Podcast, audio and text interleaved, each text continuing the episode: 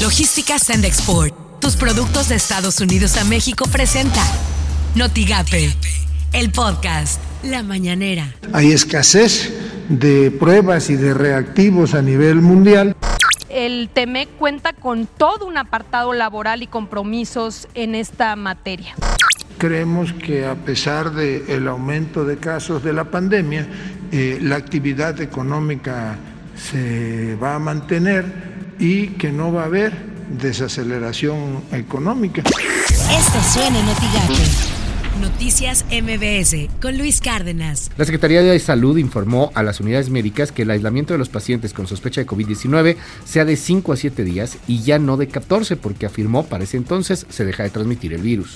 Por las mañanas con Ciro Gómez Leiva. Categórico rechazo de algunos de los consejeros del INE a la propuesta de, austeridad, al plan de austeridad que dio a conocer ayer el gobierno federal para, con esos supuestos recortes, sacar adelante la consulta de revocación de mandato de abril. Un rechazo tajante de algunos de, de ellos, Así las cosas en W Radio. No sé si, si, lo vieron, pero bueno, pues hay ahí un video desde su este, oficina en Palacio Nacional. Entonces está sentado el presidente en su escritorio sin cubrebocas y dice, bueno, pues aquí estoy, me estoy aliviando, no voy tan mal. Este, y de repente la cabeza dice, y aquí estoy trabajando a sana distancia. Ojo, el presidente positivo de COVID y sin cubrebocas.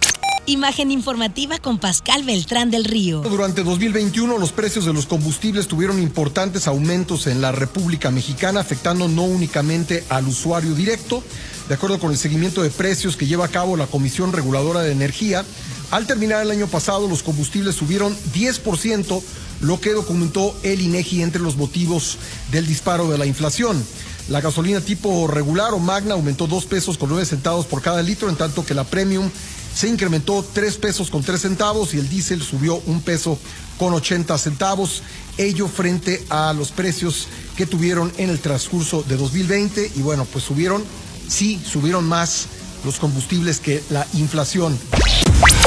Estas son las portadas del día de hoy. El mañana de Reynosa encienden focos rojos en el IMSS. El diario MX, precandidatos no han solicitado seguridad, asegura Yetam. Expreso Press, inicia el lunes vacunación de maestros. El Universal, Omicron genera ausentismo y afectará el crecimiento. Reforma, arrinconan a INE, le niegan fondos. Milenio, propone el presidente mexicanizar Banamex y reinvertir ganancias. Notigape podrían regresar a clases presenciales el 60% de escuelas en Tamaulipas. Así lo afirmó el subsecretario de Planeación de la Secretaría de Educación de Tamaulipas, Francisco Elizondo Salazar. En todas aquellas escuelas que eh, que ya comenzaron con clases presenciales, eh, que más o menos eh, es un número como de aproximadamente 60% en todo el estado, de los planteles educativos, de más de 4.500 planteles educativos, de que se regrese directamente a partir del próximo lunes 17 de enero. Lo que tienes que saber de Twitter.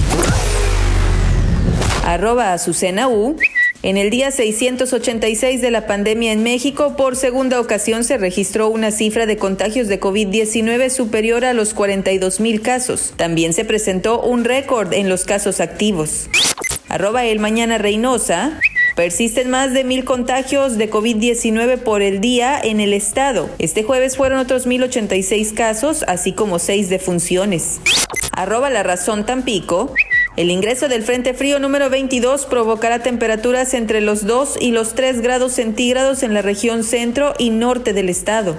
Arroba político MX. El Tribunal Electoral del Poder Judicial de la Federación confirmó una sanción de 4.5 millones de pesos a Morena por cobrar diezmo a trabajadores de Texcoco durante la gestión de Delfina Gómez como alcaldesa del municipio. Arroba el economista. Lorenzo Córdoba consideró que no tiene sustento ni seriedad alguna el plan de austeridad propuesto por el gobierno federal para que el instituto pueda ahorrar 2.972 millones de pesos. Logística Sand Export, tus productos de Estados Unidos a México presentó Notigate. el podcast.